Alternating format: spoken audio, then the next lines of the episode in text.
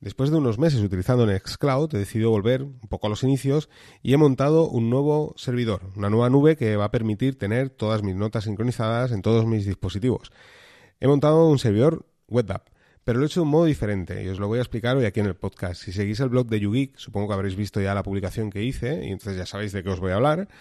Pero os voy a explicar un poco los objetivos y cómo funciona y cómo podemos complementar un poco y aproximarnos muchísimo a lo que es la experiencia Nextcloud, ¿vale? Sin tener que eh, tener tanto consumo de recursos, porque Nextcloud, como os decía, es una nube fantástica, funciona fantásticamente bien.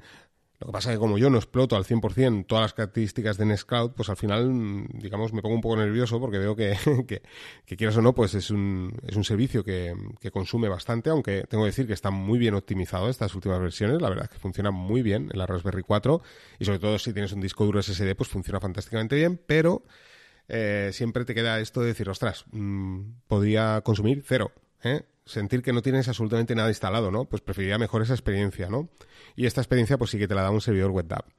Entonces, volviendo un poco al tema del WebDAV, ¿no? Que es, digamos, un, un estándar bastante conocido y que está en un montón de aplicaciones, como pueden ser Joplin, Orly, podemos utilizarlo en exploradores de archivos, ya sea por ejemplo en, Android y en iOS también, ¿no? Pues tenemos un montón de exploradores de archivo y prácticamente de, sí, de, archivos y prácticamente la totalidad de todos estos exploradores son compatibles con WebDAV.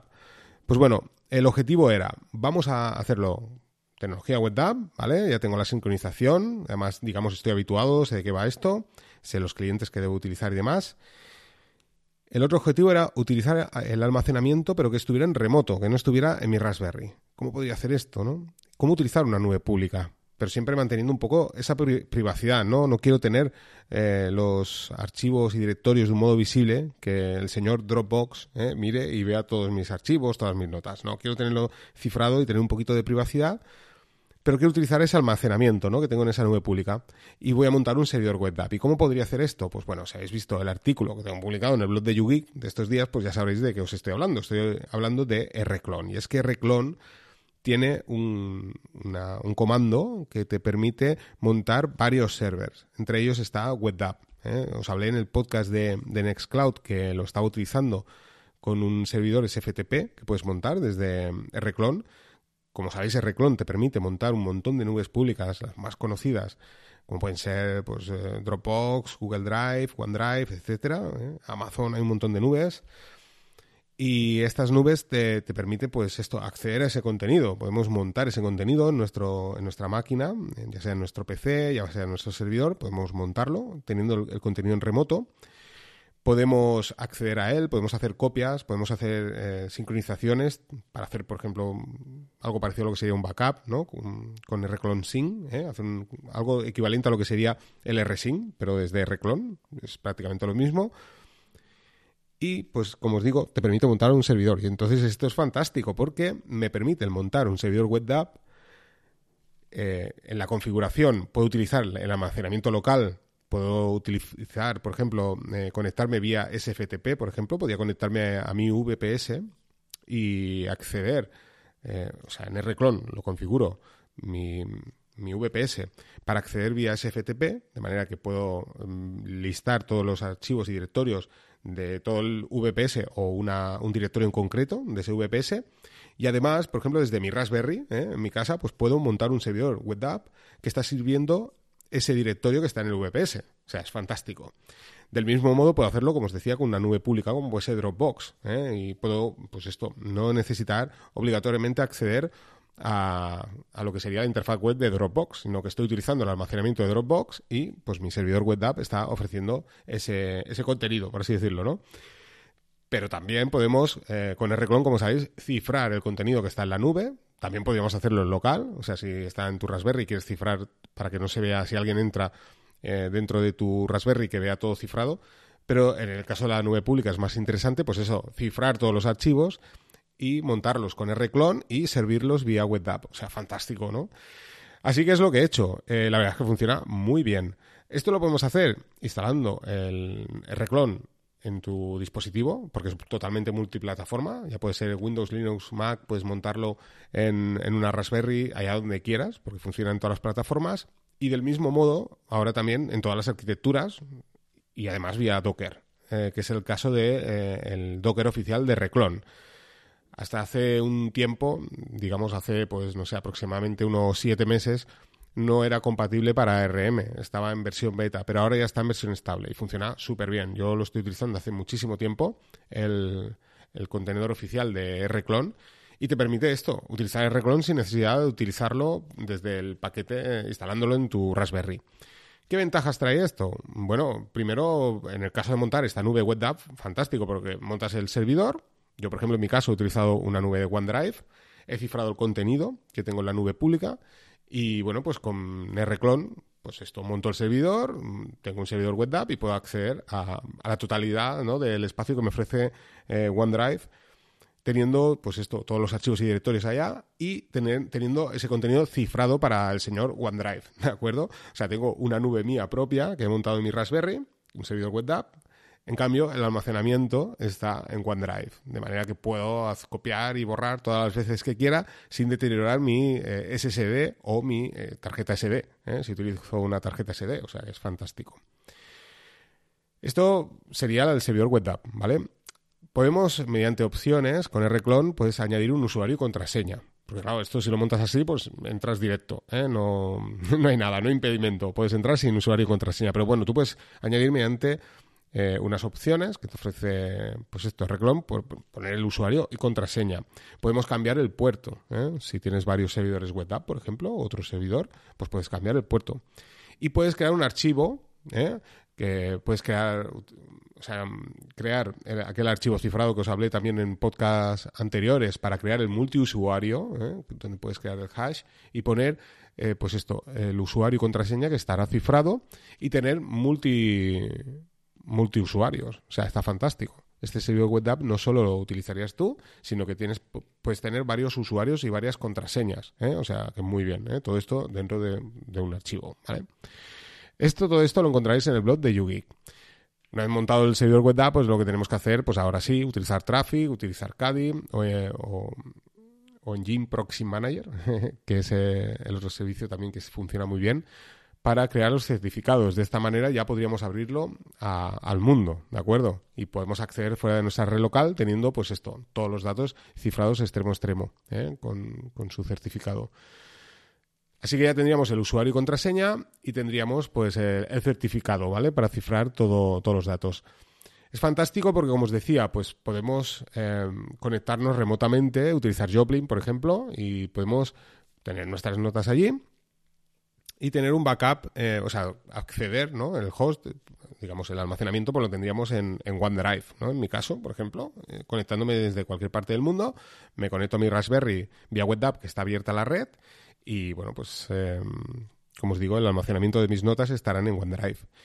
Luego, pues puedes hacer backups. ¿eh? Yo, por ejemplo, ya he montado un tinglado un poco más allá.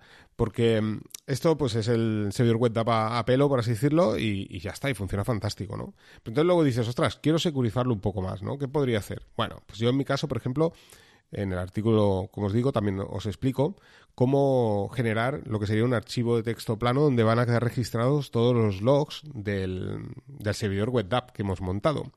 De manera que eh, Luego, utilizando un script en el lenguaje de programación que más te guste, por ejemplo, yo en mi caso he utilizado Bash, pues puedo hacer un grep y buscar eh, de tanto en tanto, pues ir comprobando ese archivo. También podemos utilizar eh, Inotify, ahora recuerdo, creo que es para, hacerlo. Yo lo he hecho pues mediante un cron, pero bueno, probablemente modifique el script.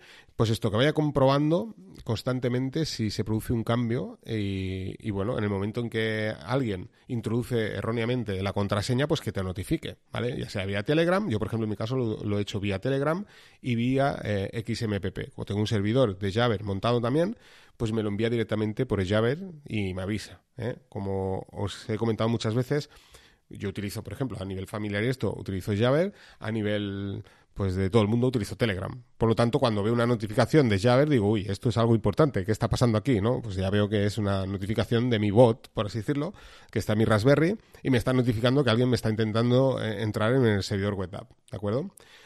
Esto es fantástico, ¿vale? O sea, puedes pues, personalizarlo bastante.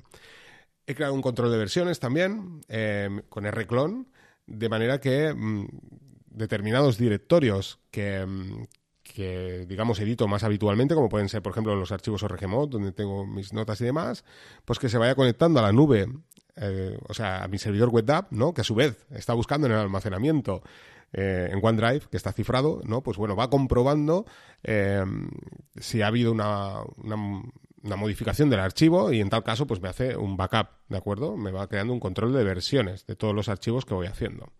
Y lo va guardando también en OneDrive, ¿eh? en cifrado, o sea, que fantástico. Y todo esto dentro del servidor WebDAV. Y luego también he, creado también un, script muy interesante que lo he publicado en GitHub y probablemente lo toque un poco más. Si recordáis, hace muchísimos podcasts os hablé de Bsync, creo recordar, que era eh, una, aplicación desarrollada en Python que lo que te permitía era pues eh, hacer lo que hace la aplicación, por ejemplo, de Dropbox o, o de, en este caso, ¿cómo se llama? De Yandex, ahora que recuerdo, Omega, que la podemos encontrar estas tres aplicaciones, por ejemplo, para, para Linux. Es una aplicación que te permite instalar, eh, pues esto, la aplicación de, la nube, o bueno, el propio también es cloud, y te permite seleccionar aquel directorio que quieres sincronizar y que te lo descargue en local. ¿eh? Entonces tienes una, copia exacta de lo que hay en el servidor.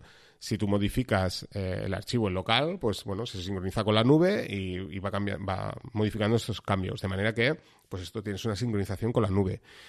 Ese, ese, script en Python, la verdad es que, bueno, funcionaba, pero mm, a veces fallaba. Y lo que he hecho ha sido crear un script en Bash que utiliza Reclon y me funciona fantástico. Lo he publicado en GitHub, haré un artículo sobre el tema, si os interesa, y explicaré más en profundidad cómo funciona, pero es fantástico. Claro, lo, bueno que tiene es que Reclon funciona con todas las nubes, de manera que, bueno, es compatible con todo. O sea, tú si tienes Dropbox, pones, eh, configuras tu, configuración de Reclon con Dropbox y te va a hacer la sincronización. Si utilizas Google Drive, pues con Google Drive. Y si utilizas OneDrive, pues OneDrive, la que utilices. O servidores SFTP, lo que quieras, ¿de acuerdo? O sea, funciona fantástico. Y esto me permite tener en mi escritorio pues mis notas sincronizadas con mi servidor WebDAV que está levantado con R-Clone y como os digo, el almacenamiento está cifrado en OneDrive, o sea, está súper bien. Y bueno, pues puedo, puedo hacerlo de esta manera. ¿Es necesario conectarte a tu servidor, eh, por ejemplo, WebDAV, como he hecho yo, desde otra unidad, como puede ser mi portátil, por ejemplo? Imaginaros si estoy en mi terraza y tengo mi, mi Raspberry en una habitación, bueno, y me tengo que conectar necesariamente a mi Raspberry para, para poder hacer esto, ya sea sincronizar mediante el script este que me he creado o montar la nube, ¿eh? WebDAV que he creado y poder acceder a esos archivos que están en, OneDrive cifrados, pues no. Gracias a Reclon, una vez más, en mi portátil puedo em, pues esto, añadir el archivo de configuración de Reclon, de manera que puedo, a modo cliente, acceder directamente desde, desde mi portátil. De manera que, aunque mi servidor WebDAV está sirviendo esos archivos, no obligatoriamente tengo que utilizar esa vía para acceder a mis notas, sino que también lo puedo hacer directamente conectándome a la nube de OneDrive con el archivo de configuración de Reclon que está cifrado, que está cifradas, ¿no? Los, archivos y puedo, pues esto, acceder mediante ese archivo de configuración. O sea, fantástico, ¿vale? O sea, tengo varias vías. ¿eh? No necesariamente eh, me veo forzado a, digamos, a abrir ese servidor web a la red. ¿Eh? por ejemplo, visto desde, desde este punto de vista, ¿no? Si tú te vas a conectar en una casa de campo donde tienes un PC que accede a Internet y, y solo quieres hacerlo de este modo, ¿no? Y desde tu casa, pues no necesariamente tienes que abrirlo a la red, sino que te llevas el archivo de configuración de Reclon, lo pones allí en tu portátil, en tu torre, arrancas y, listo, ¿eh? y puedes acceder a todos tus archivos. Pero sí que lo tienes que hacer si tienes que utilizar, por ejemplo, Joplin vía WebDAV o tienes que utilizar alguna otra herramienta. De todas maneras, como ya os hablé en uno de los podcasts, creo, y artículo que hice, que era un poco lo que mm, al final vuelvo un poco a, ese artículo. También podríamos eh, en un momento dado instalar eh, sin fin, ¿vale? Para hacerlo de esta manera. Son, digamos, todos servicios complementarios. Pero bueno, no era el objetivo de, esta nube. ¿eh? Yo de todas maneras, como os decía, pues lo he abierto a la red. Mediante los logs, de tanto en tanto voy echando un vistazo y sé lo que hay, ¿no? Si alguien me intenta, pues esto entrar, pues me va a llegar una notificación. Y, bueno, pues tengo esta sincronización y luego tengo el control de versiones, o sea, todo pues utilizando Rclone. Por último, eh, sé que echáis de menos la interfaz gráfica. Mire, sí, pero es que, claro, en Nextcloud yo abro mi navegador y, claro, accedo ahí y está súper bien Nextcloud, porque, claro, yo veo todas las carpetitas ahí en la pantalla. Bueno, pues podemos instalar File Browser. Ya os hablé de File Browser hace muchísimo tiempo. Un servicio en Go fantástico, que funciona fantásticamente bien, súper rápido, súper liviano, no consume nada, o sea, genial. Pero tiene una pequeña, un pequeño inconveniente. O sea, esto te funcionará fantásticamente bien si lo haces teniendo en la, configuración de, este servidor web que vamos a montar, eh, si utilizas el almacenamiento local, ¿vale? Yo os lo digo porque lo he probado, ¿vale? Em, si lo tienes en local, sí, porque funciona súper rápido, ¿vale? Eh, bueno, accede a los, a los datos ahí en local, tú puedes eh, en el archivo de configuración, cuando creas una configuración en Reclone, pues utilizas el almacenamiento local y luego pues con File Browser indicas dónde está ese almacenamiento en tu Raspberry, por ejemplo, en qué directorio está y ya está, ¿eh? y accedes. De hecho, también he abierto File Browser a la red, de manera que todo el tráfico ha cifrado mediante CAD y demás, y puedo acceder pues como otro servicio. Además te permite poder compartir archivos y demás. O sea, funciona muy bien, ¿vale? Pero si utilizas eh, la nube en remoto, como os estoy explicando, por ejemplo, en mi caso con OneDrive, también funciona, pero es un poquito más lento. Y es aquí donde nos recordamos, por ejemplo, de los, digamos, desarrolladores de FileRun que te dicen, no, no utilices almacenamiento en remoto, no queremos darte esos privilegios. Pues aquí está el tema. Funciona, pero va mucho más lento. Entonces la experiencia es un poco más, más negativa. En cambio, esta experiencia la puedes compensar y la mejoras muchísimo si utilizas File Stash, que es otro servicio equivalente a File Browser. Voy a haceros un artículo en el blog de YouGeek. Eh, lo conozco desde el día en que salió. Lo que pasa, la verdad, es que lo he utilizado esporádicamente en algún momento y me ha parecido fantástico con este, este, digamos, este montaje de servidor, porque va fantásticamente bien. ¿Por qué? Porque FileStash está desarrollado en Go, digamos, es un complemento, o sea, digamos una alternativa, no un complemento, una alternativa a File Browser, está desarrollado en Go igual, es súper liviano, es, bueno, iba a decir parecido, pero bueno, no, no es que sea parecido, es diferente pero sí que mm, es parecido en el aspecto de poder ver en un navegador web eh, pues eh, los directorios, los archivos, poder abrir, ver imágenes. Por ejemplo, en el caso de las imágenes es súper más rápido, ¿eh? FileStat. La verdad es que yo ya lo probé pues la cosa de un año y puse fotos sincronizando con, con, mi dispositivo móvil que descarga las fotos y demás y ostras, carga las imágenes súper rápido, mucho más rápido que File Browser. Y tiene una, para los que utilizamos Emacs, pues tiene una serie de ventajas, como por ejemplo es totalmente compatible con el ORG Mode, es una pasada. A la hora que montas eh, File Stash, te, eh, digamos, instala eh, Emacs por debajo y te permite visualizar de un modo totalmente correcto el, el ORG Mode. De hecho, te permite crear también tareas. O sea, digamos que tienes eh, que era, era, uno de mis sueños, ¿no? Por eso, desde el momento en que nació este servicio, me fijé en él. Tiene, eh, digamos, un Emacs, pero con interfaz web, ¿vale? No es, exactamente así, porque digamos es un Emacs para seres humanos. O sea, para si tú me escuchas y no te gusta el ORG Mode, pero no quieres meterte en Emacs, pues mira, es una posibilidad de poder utilizar eh, el ORG Mode sin necesidad de, de, utilizar Emacs, ¿no? que es un poco más complejo a la hora de utilizar atajos de teclado porque al final la experiencia viene a ser algo parecido a lo que sería Workflowy, por ejemplo, ¿eh? que es una interfaz web donde te permite tener un sistema jerárquico de, de, de notas, ¿eh? por así decirlo, ¿no? Pero además puedes crear tareas y demás. ¿eh? Y todo esto te lo reconoce, además te aparece un calendario, te, mm, está, es muy completo. Voy a mirarlo ahora. Te permite ver la agenda de todas las tareas que tengas programadas en los Regmod. O sea, está súper bien. ¿eh? Los to-dos, todo. Es fantástico. Te permite descargar esos archivos. Y una de las virtudes de este servicio de FileStash ¿eh? Que no lo he comentado. O sea, yo, yo por qué lo he utilizado este servicio, ¿no? Porque no, me diréis, ¿y por qué es más rápido? Bueno, pues es más rápido porque en realidad este servicio, esa diferencia del browser es que tú seleccionas un directorio de tu máquina, por ejemplo, de tu Raspberry, y te permite pues acceder ahí y bueno, pues eh, File Browser lee todos los archivos y directorios y te los muestra en pantalla con una interfaz de mm, web donde aparecen pues esto, los, las carpetitas y te aparecen los archivos. Vale, hasta ahí bien. En cambio, eh, FileStash, la gran diferencia es que se conecta vía WebDAV. O sea, eh, tiene una compatibilidad con un montón también de nubes públicas, como pueden ser eh, Google Drive, Dropbox, pero en este caso a mí me interesaba, tiene CalDAV también, recuerdo, hay un montón de... Ahora tendría que mirarlo, pero tiene un montón de, de servicios que te puedes conectar. Entre ellos está el SFTP y está, sí, el WebDAV. De manera que lo que he hecho ha sido conectarme a mi servidor WebDAV que estoy sirviendo con esta nube que he creado mediante eh, Rclone y accedo directamente allí. O sea, es fantástico. Entonces puedo ver todas las carpetitas por la interfaz web, puedo ver eh, todos los archivos y claro, un punto positivo más, ¿no? Y que te, digamos, te aleja totalmente de Obsidian y te traigo una vez más al ORGMod. Claro, ves los ORGMod en, el archivito ahí, le picas y, ostras, se te abre la interfaz web con, con el sistema de ORGMod jerárquico donde puedes editar y además, si no sabes, pues lo haces con el ratón, pero si utilizas Emacs, eh, los atajos de teclado de Max funcionan en la interfaz web. Pues es una pasada, ¿no? Puedes copiar, puedes eh, copiar eh, secciones de texto, desplazar, o sea, estar trabajando con el, con el navegador web igual que si lo estuvieras haciendo con Emacs, ¿vale? hombre, no tiene el 100% de los atajos, pero sí que la gran mayoría funcionan. Yo os digo, copiar, pegar, etcétera, ¿no? Mover, todo, ¿no? pues esto, mediante el tabulado eh, expandir los, las cabeceras de los Regmod, eh, contraerlas, o sea, todo esto te lo permite hacer desde FileStat sin ningún problema. Además te permite ver, como os decía, las imágenes, te permite eh, reproducir vídeo. Es un servicio muy interesante, súper interesante.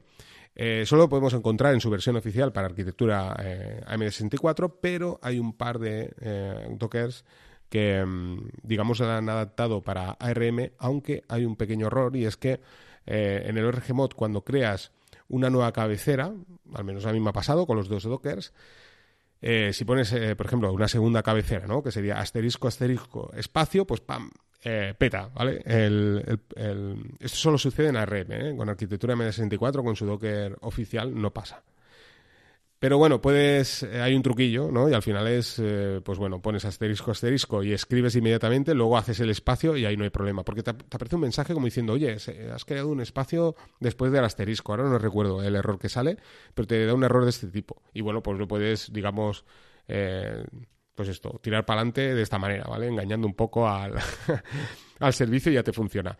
Pero bueno, luego está la otra posibilidad, ¿no? Que si, bueno, lo estás accediendo desde tu portátil pues en lugar de poder eh, de tener que acceder a tus ORGMod montándolos en local, pues puedes hacerlo desde la interfaz web de esta manera y bueno, pues eh, simplemente te montas el Docker en tu portátil, por ejemplo, ¿vale? De FileStash con la arquitectura MD64 y ya pues ahí lo tienes, ¿vale? O sea, te, eh, abres la página web, te aparece un, la página del servicio y a la hora de crear, no lo he comentado, pero bueno, ya, ya os hablo de FileStash, ¿eh? que esto daría para otro podcast. A la hora de crear, eh, cuando creas la primera vez, cuando haces la primera vez a, la interfaz web de FileStash, eh, puedes hacerlo de dos maneras. Una, que sería abrirlo a todo el mundo, de manera que cada uno meta su usuario, contraseña y tiramillas, ¿no? Aquí, pues, no sé, puedes poner disponible, eh, yo que sé, Dropbox, Dropbox, eh, Google Drive, eh, SFTP y WebApp, por ejemplo, ¿no? Y ahí dejas ese servicio, ¿no? Te aparecen como las pestañitas en la página inicial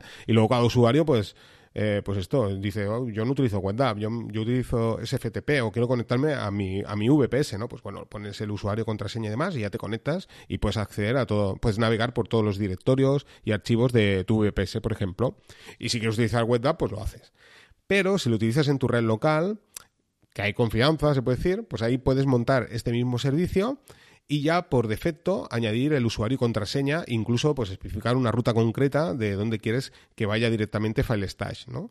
De manera que, bueno, pues cuando abra eh, el servicio, sin tener que poner usuario y contraseña, ya pues está, digamos, eh, prefinido este usuario y contraseña, pues le picas y ya te lleva directamente ahí.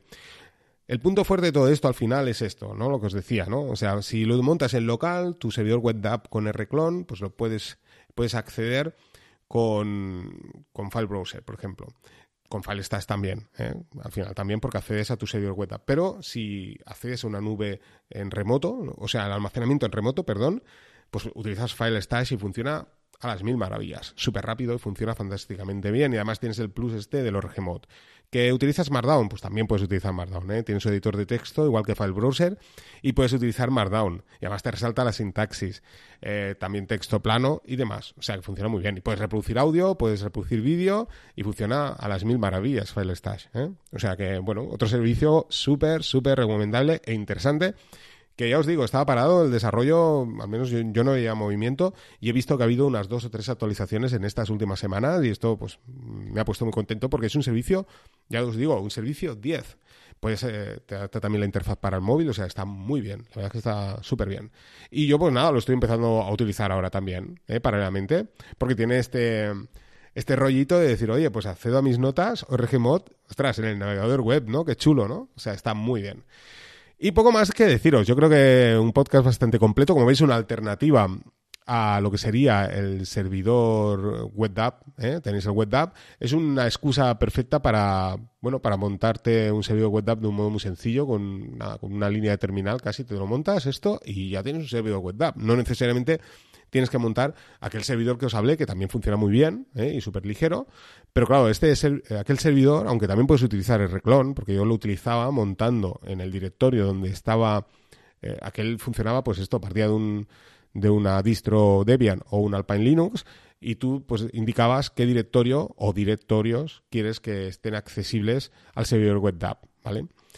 Entonces tú podías pues montar con rclone, ¿no? Una nube ahí en ese, en ese directorio. ¿Eh? Pero claro, aquí ya tenías que utilizar, por una parte, eh, el servidor WebDAV y por otra parte tenías que utilizar rclone. En este caso, pues bueno, rclone, digamos, lo hace todo. ¿eh? Ya te hace el servidor WebDAV y te lo hace todo. También no lo he comentado, pero desde la interfaz web, cuando accedes a la URL de tu servidor WebDAV, como sabéis en Engine, te sale pues ahí a pelo, te sale un servidor Engine con los archivos ahí pues en crudo, ¿no? Que lo ves ahí, pues ir navegando por los directorios.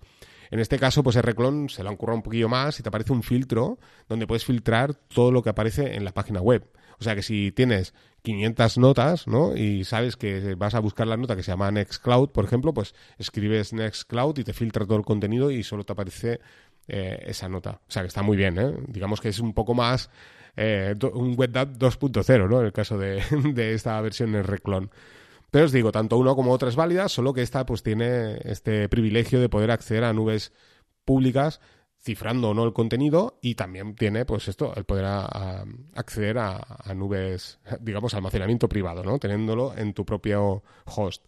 Y luego, por otra parte, FileStash, un servicio súper recomendable. ¿eh? Ya os he hablado de él y también le podéis echar un vistazo. Haré un artículo en breve. Voy a ponerlo en el blog de YouGeek y así, si estáis interesados y queréis probarlo, tanto os pondré el de ARM como el de arquitectura M64, teniendo en cuenta a la espera de que alguien actualice este, este Docker y que mejore pues este problemilla que tiene con el, con ORG Mod, pero lo demás funciona fantástico. O sea, si tú tienes tus fotos y demás y quieres verlas desde ahí en remoto, pues oye, está muy bien. ¿eh? Si no quieres utilizar eh, Google Fotos y quieres utilizar un servicio que te permita previsualizar de un modo pues bastante así, ¿no? Que digamos matas dos pájaros de un tiro, ¿no? Como se suele decir, tienes por un lado eh, tus notas, archivos, ta, ta, ta, y además tienes tus fotos, oye, pues está muy bien, ¿eh? O sea que pues ahí, ahí dejo el tema. Venga, pues espero que os haya gustado el podcast, un saludo a todos y nos vamos escuchando.